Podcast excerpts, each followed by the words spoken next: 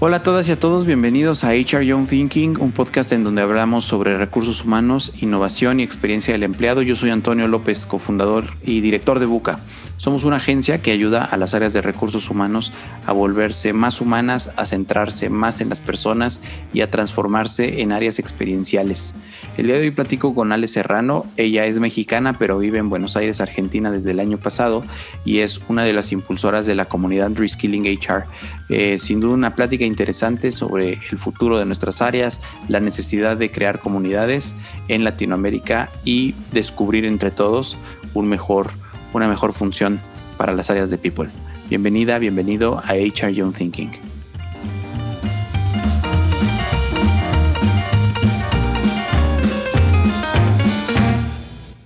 Hola Alejandra, me da muchísimo gusto recibirte el día de hoy aquí en HR Young Thinking. Eh, nos da mucho gusto tenerte. Hemos tenido la oportunidad de colaborar y, y, de intercambiar algunos puntos de vista en otros espacios y para mí es un privilegio que nos acompañes. ¿Cómo estás? Bienvenida. Hola, Toño, muchísimas gracias por la invitación, por abrirme este espacio. Eh, estoy muy bien, muy contenta de participar en, esta sesión y, bueno, pues con mucho ánimo de compartir contigo. Qué padre. Igualmente hace algunas semanas nos encontramos en otro de los espacios que tenemos en Buca, en LinkedIn particularmente, y platicábamos de muchas cosas. Y a mí algo que me llama mucho la atención es esta, este impulso que has eh, tenido para generar una comunidad eh, de profesionales de recursos humanos dispuestos a transformarse en Latinoamérica.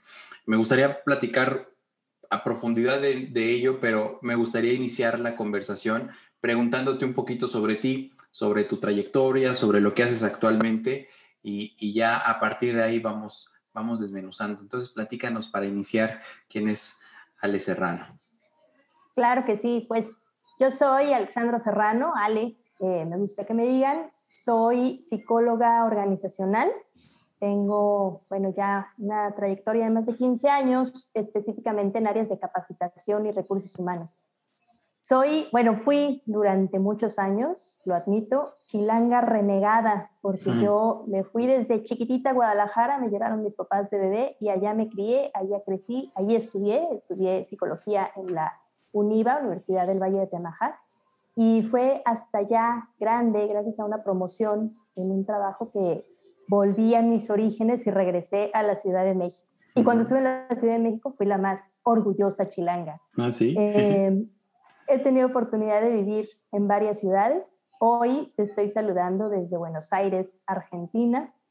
Tengo ya un poco más de un año por acá, o sea, toda la pandemia la he vivido en Buenos Aires pero la verdad es que eh, estoy muy, muy contenta con esta decisión y, y pues eh, ha sido todo un viaje de aprendizaje, ¿no? Y solo remato esta breve introducción diciendo que precisamente el aprendizaje en todas sus formas es algo que me entusiasma muchísimo, me considero una apasionada de, del, aprendizaje, de la capacitación, de la curiosidad, sobre todo de la reflexión y de cuestionarnos sobre todo. ¿no? Entonces, em, pues hoy estoy acá, estoy enfocada en estrategias de eh, capacitación y learning y gamificación.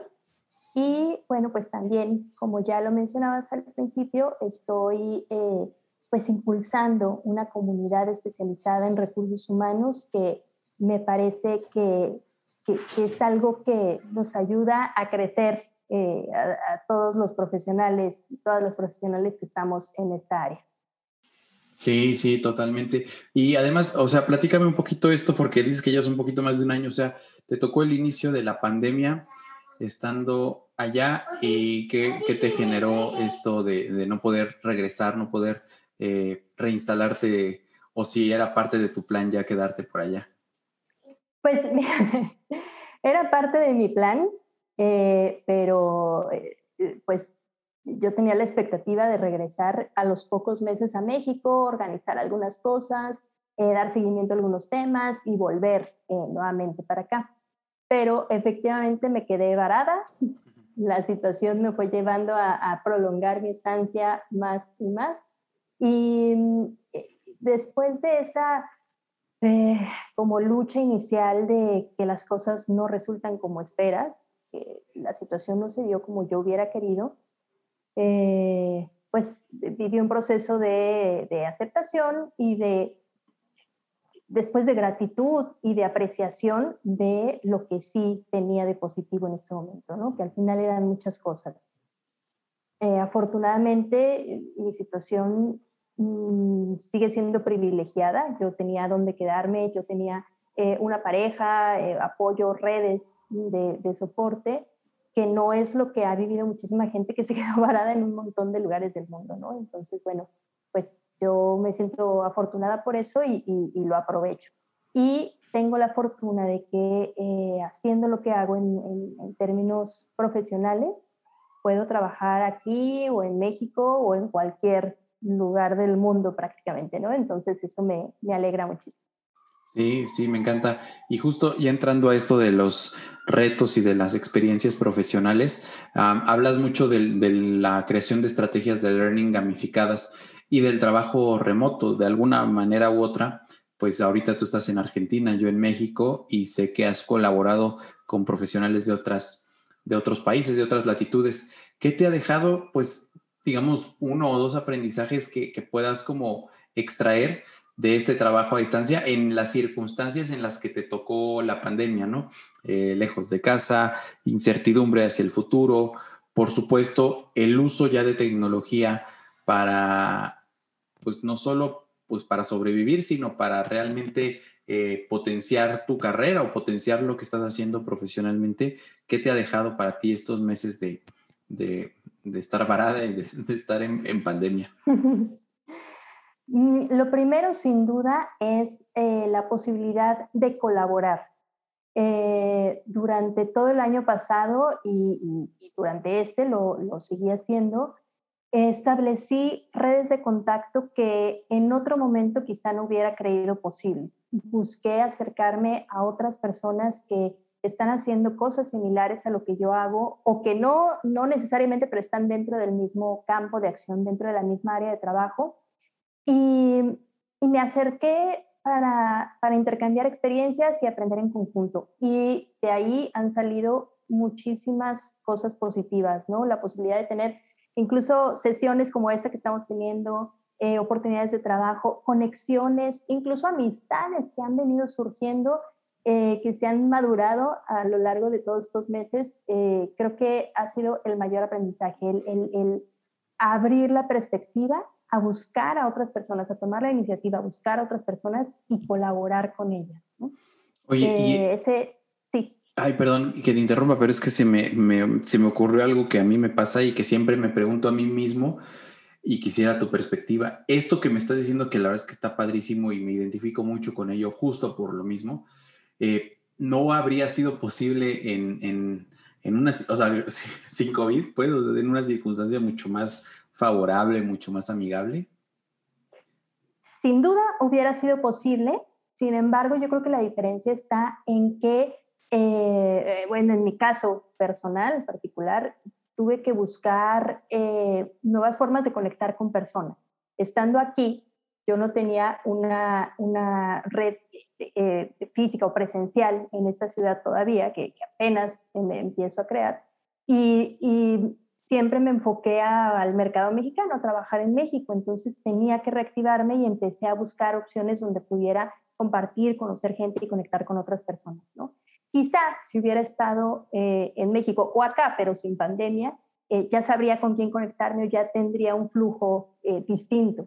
Entonces creo que esa es la principal distinción, que, hubo que hacer uso de la creatividad para buscar conexiones y buscar nuevas formas de, contacto. Sí, eso lo comentas desde el inicio de la, de la creatividad y la curiosidad, ¿no?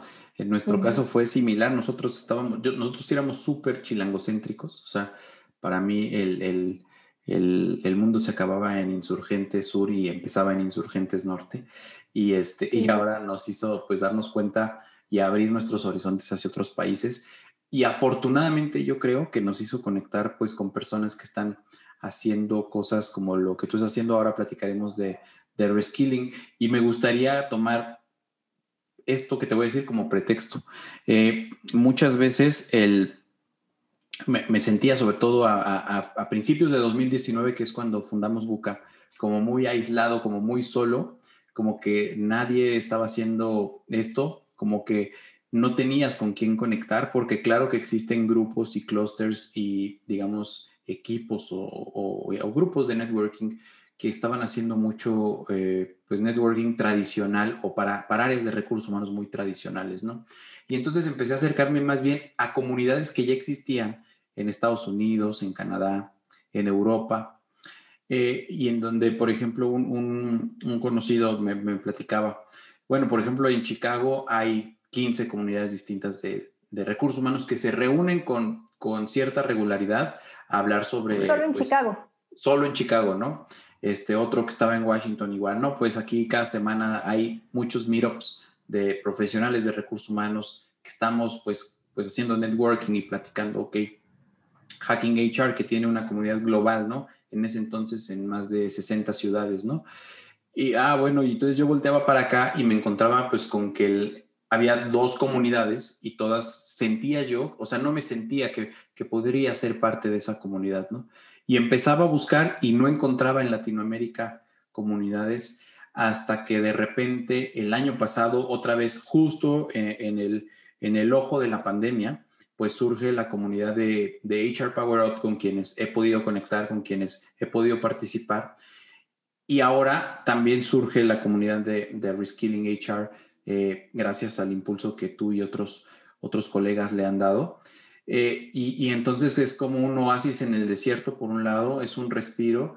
Y, me interesa mucho conocer cómo esa historia de, de, cómo la fundaron, cómo se dieron cuenta de la necesidad, en primer lugar, de generar estas comunidades, ¿por qué querer generar una comunidad eh, pues que fuese un poco más, pues no sé si moderna, a mí me lo parece más moderna, pero por lo menos distinta a lo que ya existía, ¿no?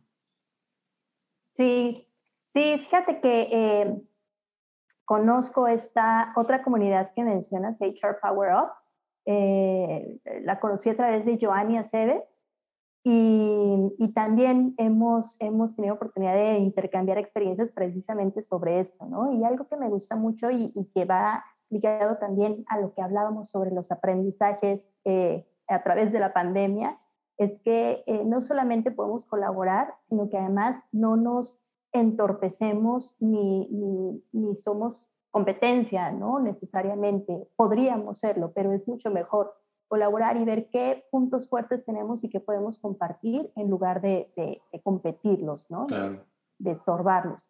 Em, fíjate que desde hace ya eh, pues muchos meses eh, había venido reflexionando sobre precisamente eso que mencionas, ¿no? La, la importancia y la necesidad de, de, tener un espacio común de intercambio de experiencias, de aprendizaje compartido, de Em, conexión entre colegas, donde podamos eh, en conjunto construir una nueva forma de, hacer los recursos humanos. ¿no? Siento que muchas veces eh, nuestro punto de referencia está en lo que sucede en Estados Unidos y en Europa, porque están a la vanguardia en todos los temas. Y, muchas veces esas prácticas, esas estrategias son difíciles de aterrizar a un contexto latinoamericano, ¿no? y, y que si bien sí son una base, pues tenemos que buscar cómo, cómo, cómo adecuamos a nuestro contexto y cómo realmente afrontamos situaciones y no se quedan solo desde la filosofía, desde el quisiéramos que fuera así, desde hacia allá vamos a apuntar, sin antes eh, superar las brechas que nosotros tenemos como países eh, eh, de economías emergentes. ¿no? Em, y, estas reflexiones, eh, justo con una eh, eh, amiga, colega que conocí, con la que conecté el año pasado, Perla Torres de Talentoría, compartimos esta visión y fue ella quien tuvo esta idea de, empezar a hacer un congreso sobre recursos humanos. Y cuando hablábamos sobre la idea del congreso decíamos que híjole, ya hay muchos congresos, ¿no? O sea, eh, foros, encuentros, hay muchísimos eh, sobre recursos humanos, sobre capacitación, un montón de empresas lo están haciendo. Si queremos hacer algo para dar contenido de valor, tiene que tener un diferencial. Y ese diferencial coincidimos en que era la construcción de comunidad, es decir, que no fuera solamente tres días de congreso, charlas y, workshops, sino que eh, pues sucediera algo después, ¿no? Que hubiera una comunidad donde siguiéramos construyendo en conjunto. Y debo admitir, Toño, que ha sido una experiencia de, prueba y error, ¿no? Es la primera vez que hacíamos algo así, eh, las dos, o sea, ninguna tenía experiencia, surgió un poco del sueño, venimos trabajando eh, pues con diferentes estrategias, diferentes puntos de vista. Creo que las personas a las que invitamos a participar de este proyecto, ustedes entre ellos, eh, pues se dieron cuenta de, nuestra visión y nuestro, pues nuestra pasión sobre el tema y por eso se animaron a colaborar. Pero eso no quiere decir que no haya muchas áreas de oportunidad todavía, que haya muchos puntos que refinar y que y que eh, pues no tengamos que, ir adecuando cosas en el camino y que precisamente creo que eso es lo que hace rica una comunidad y que nos sintamos con libertad de aportar, de crecer, de reconocer, de, contribuir, de opinar, de generar ideas y de, ir trabajando en conjunto. Sí, totalmente de acuerdo. Creo yo, eh, Ale, que mencionabas esto de las comunidades si compiten o no compiten, yo creo que la colaboración, yo creo que lo exponencia, o sea, exponencia como el crecimiento y el aprendizaje. Y justo esto último que mencionas de intercambiar opiniones, de generar conciencia sobre la relevancia de algunos temas, sobre nuevas formas de trabajar, pues es bien relevante. Y la verdad es que en mi opinión el Congreso yo creo que estuvo muy bueno, o sea, creo que fue muy disruptivo, por supuesto desde el formato y desde el desafío de hacer un Congreso 100% virtual en un espacio que, que, además se presta para eso. La plataforma que utilizaron yo creo que está bien diseñada para eso y es como muy específica y creo que no hay muchas comunidades ni muchas organizaciones sacándole el provecho que ustedes le sacaron a, a, a ese tipo de herramientas. Eh, por supuesto que, que, es mucho por mejorar. Hay un libro que se ha vuelto así como mi Biblia de un que se llama Ryan Holiday, que se llama, el, el, libro se llama The Obstacle is the Way, el obstáculo es el camino. Y justo te habla pues de la importancia de los obstáculos pues para volverte mejor, ¿no? O sea, si todo fuera en línea recta y, y de bajadita, pues no aprenderías, ¿no? Y, y esto pues es, no, no, es más que un paso necesario para que eh, pues se siga, siga mejorando, sigan mejorando, pero, pero yo creo que la contribución que hacen eh, no, no sé siquiera si tú y absolutamente nadie la ha descubierto todavía porque pues haz de cuenta que es como todo nuevo y todo por ganar. Eh, y un poquito platícame como de esos aprendizajes de esta, de esta comunidad, digo, en este poco tiempo con, esta con este primer ejercicio del Congreso, ¿qué te ha dejado? Y algo que me llama la atención es el nombre de la comunidad, eh, Reskilling HR. Eh, se habla mucho como una tendencia dentro de la gestión de talento el tema de reskilling y upskilling, ¿no?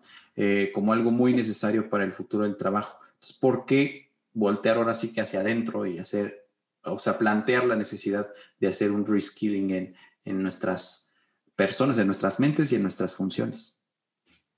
Sí, fíjate que eh, justo cuando empezamos estas conversaciones sobre, sobre el, Congreso y la comunidad de recursos humanos, tuve oportunidad de, de, asistir a una charla eh, de Deloitte, la consultoría mundial, donde hablaban precisamente sobre estos dos conceptos, reskilling y upskilling.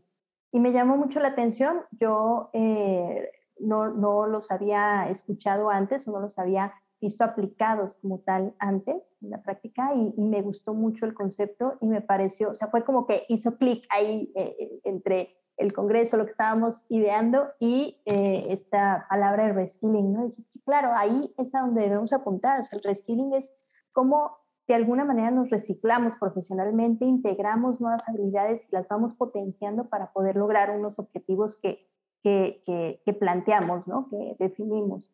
Y, creo que ese es precisamente el objetivo de, de la comunidad, ¿no? De Reskilling HR, ¿no? De, cómo nos vamos... Eh, eh, actualizando, formando, eh, eh, reforzando habilidades, cómo vamos adquiriendo nuevas herramientas de cara a un mundo globalizado y cada vez más acelerado. Entonces, creo que hizo un match perfecto, me, a mí me, sonó mucho y, creo que define muy bien el concepto, la, la, filosofía de lo que es la comunidad. ¿no? Claro, totalmente.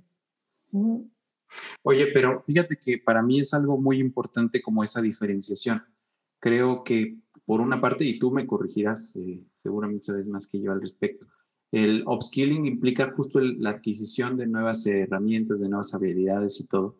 Pero creo que lo que ustedes plantean desde reskilling, lo que tú planteas, digamos, desde tu marca personal y lo que he visto que generas en esta comunidad, pues también es una sacudida de mentes mucho más fuerte, que eso es justo para mí lo que es un reskilling. Es decir, así como adquieres nuevas habilidades, también tener esa capacidad de desaprender y de poner en práctica modelos eh, y filosofías y planteamientos que son pues completamente distintos a lo que veníamos haciendo o lo que habíamos venido haciendo eh, pues antes, ¿no? Y la coyuntura de la pandemia y de cómo se está transformando el mundo a partir del año pasado, pues es el pretexto y el momento perfecto para hacerlas.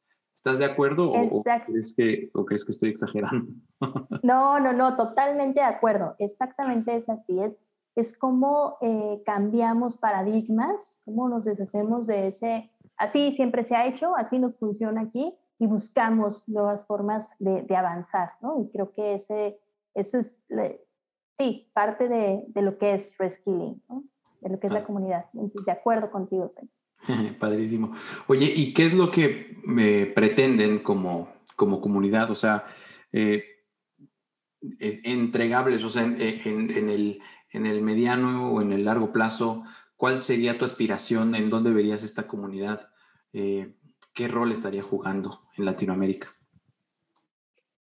Qué interesante, qué interesante porque eh, creo que no hemos llegado hasta allá todavía, ¿no? Te decía que surgió como, como la idea de un congreso que creció una comunidad por la necesidad que identificamos. Y eh, la idea en cómo lo vemos, cómo, cómo yo siento que puede posicionar es como una comunidad con alcance eh, a, nivel Latinoamérica que nos ayude a ir definiendo líneas de acción donde podamos avanzar en conjunto, ¿no? Eh, la, mejor forma de aterrizar estrategias de aprendizaje, por ejemplo, que es mi foco, la mejor forma de impulsar el talento en Latinoamérica. ¿Cómo podemos, por ejemplo, algo que se ve, que a mí me parece que es clave, es cómo reformamos los procesos de atracción y selección de talento? con la integración de la tecnología, eh, cómo los simplificamos y los hacemos más amigables, cómo podemos integrar la gamificación a los procesos de selección, ir como marcando una pauta, un camino que simplifique los procesos y que nos ayude como recursos humanos a ser mucho más estratégicos, a, a, a realmente volvernos business partners del negocio y atender los resultados de negocio, estar pensando en, en, en, resultados clave, en, el ROI, por ejemplo. ¿no?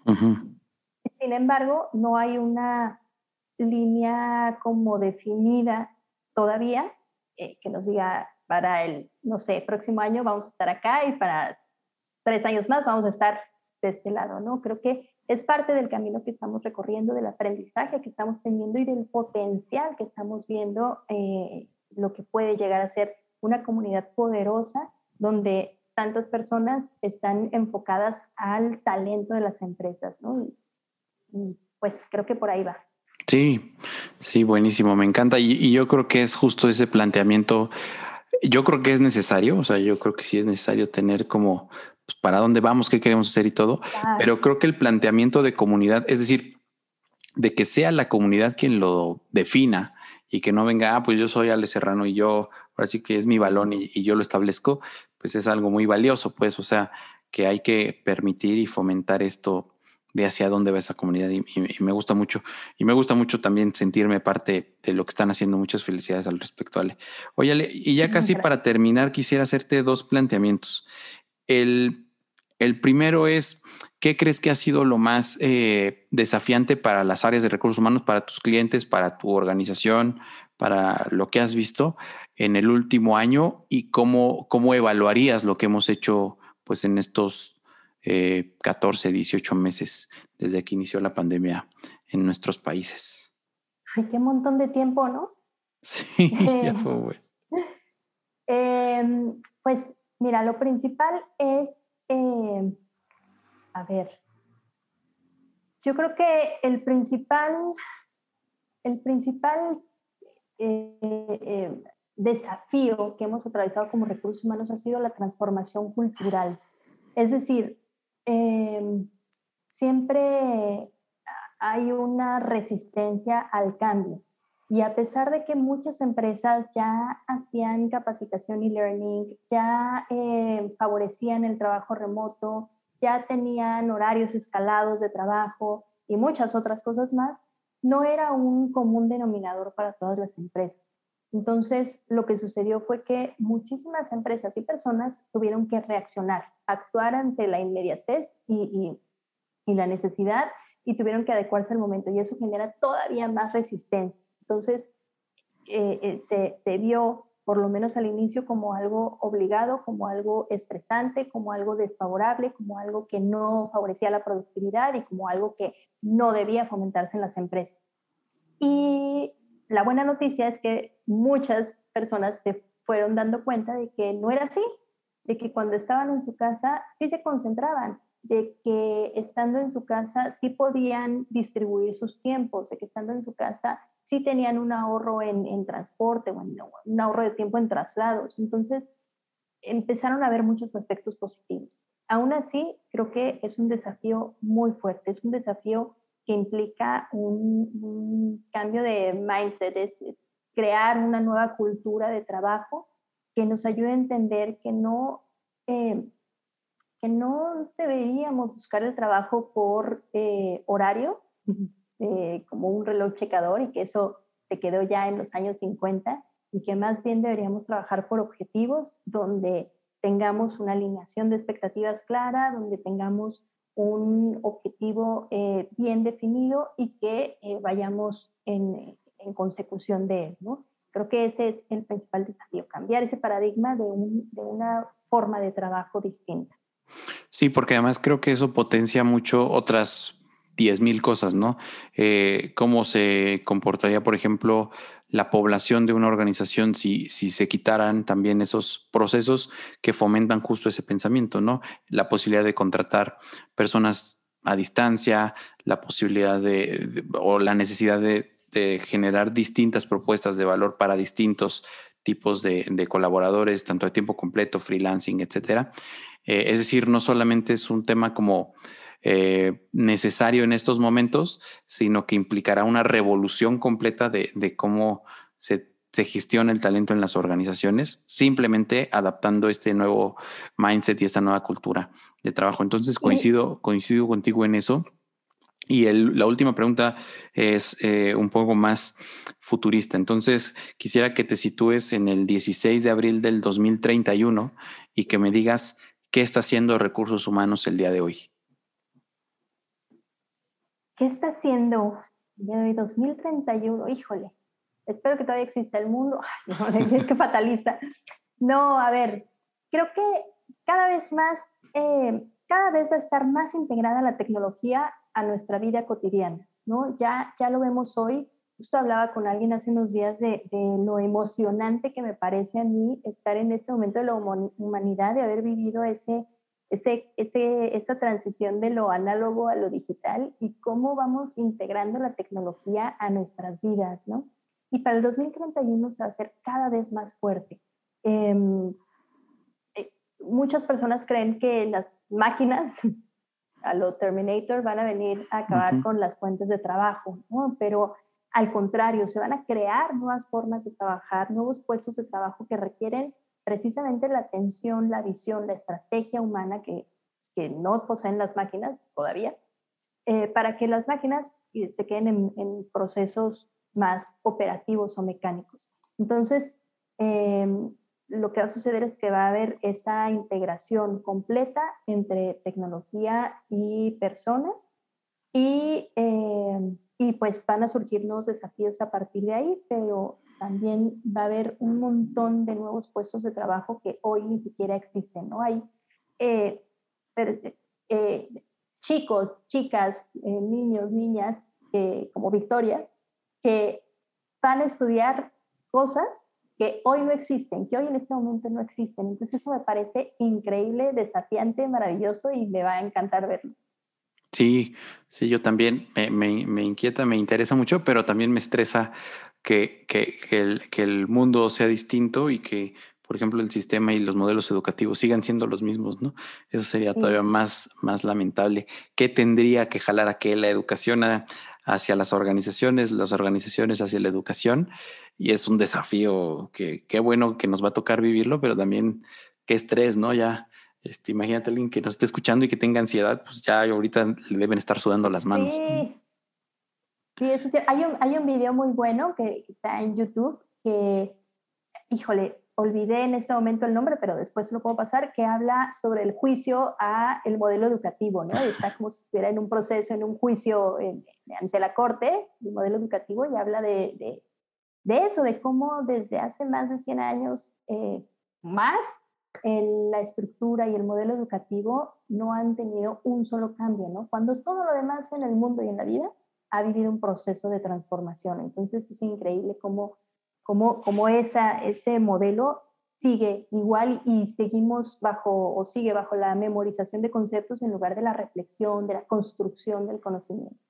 Sí, y que es algo que eh, en teoría parecería relativamente fácil de transformar, ¿no? Pero pues sí es un monstruo de mil cabezas. Yo creo que tú, estando en estos temas de learning eh, y del uso de nuevas tecnologías, herramientas y modelos de aprendizaje, pues debe ser como no sé, te pregunto más bien, ¿es desalentador, es desafiante? ¿Cómo lo percibes? Ay, depende del día, Toño. que unos, unos días parece como, como, como alentador. De repente suceden cosas eh, que dices, híjole, sí se puede, sí podemos cambiar el mundo. Y luego hay otros días que ves que, que no, que hay muchas personas que siguen defendiendo pues esas viejas estructuras bajo el precepto de más vale malo por conocido que bueno por conocer, ¿no? Entonces no se dan esa oportunidad. Y creo que es, eh, parte del desafío es precisamente hacer ese proceso como, pues en mi learning a veces yo lo digo como de evangelización, ¿no? De, de, de enseñar los beneficios, de las ventajas, del por qué sí puede ser una opción. Entonces, pues ni modo, es parte del paquete. Sí, Sí, esto es una montaña rusa también, ¿no? de, evangelizar, este, de, picar piedra y de abrir eh, brecha, pues sí, es una montaña rusa de todo, incluyendo las emociones y los días buenos y los días malos. Me, he sentido ahí también. Ale, pues muchas gracias por estos minutos, por esta plática que, me ha gustado mucho. Eh, finalmente quisiera preguntarte dónde puede entrar en contacto contigo quienes nos escuchen. Claro que sí, pues primero invitarles a que se sumen a la comunidad de Reskilling HR. Eh, pueden buscarla en la página web como www.reskillinghr.com o buscar la comunidad directamente, que es eh, reskillinghr.mn.co. Ahí pueden enviar su solicitud de inscripción y rápidamente les aceptamos. Em, a mí como Ale, como parte de Eco Latinoamérica, me pueden encontrar en redes sociales en Facebook como Eco Latinoamérica, en Instagram igual como Eco Latinoamérica y en LinkedIn como Eco Latinoamérica. Y bueno, en LinkedIn también pueden encontrar mi perfil como con mi nombre completo, Mónica Alexandra Serrano Rojo. Muy bien, buenísimo, seguro entrarán algunos en contacto contigo. Muchas gracias Ale por estar aquí en HR Young Thinking el día de hoy. Esperemos que no sea la última vez y seguramente seguiremos colaborando en este y en otros espacios. Muchas gracias. Claro que sí, me da muchísimo gusto, Toño. Va, a ser un honor y un gusto seguir compartiendo espacios con ustedes. Muchas gracias.